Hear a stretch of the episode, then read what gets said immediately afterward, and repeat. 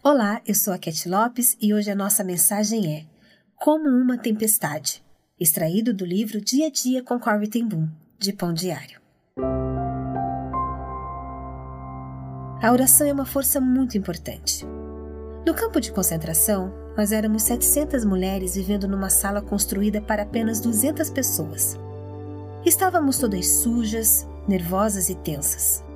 Certo dia houve uma grande briga entre as prisioneiras. Betsy começou a orar em voz alta até que, finalmente, o tumulto cessou.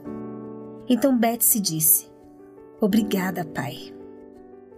Uma mulher idosa e cansada foi usada pelo Senhor para acalmar a situação de 700 prisioneiras, através de suas orações. Em primeiro lugar, peço que sejam feitas orações, pedidos, súplicas e ações de graças a Deus em favor de todas as pessoas, 1 Timóteo 2:1, na versão Nova Tradução da linguagem de hoje.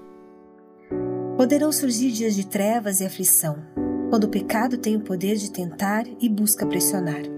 Ainda assim, no dia mais escuro eu não temerei, porque em meio às trevas tu estarás junto a mim.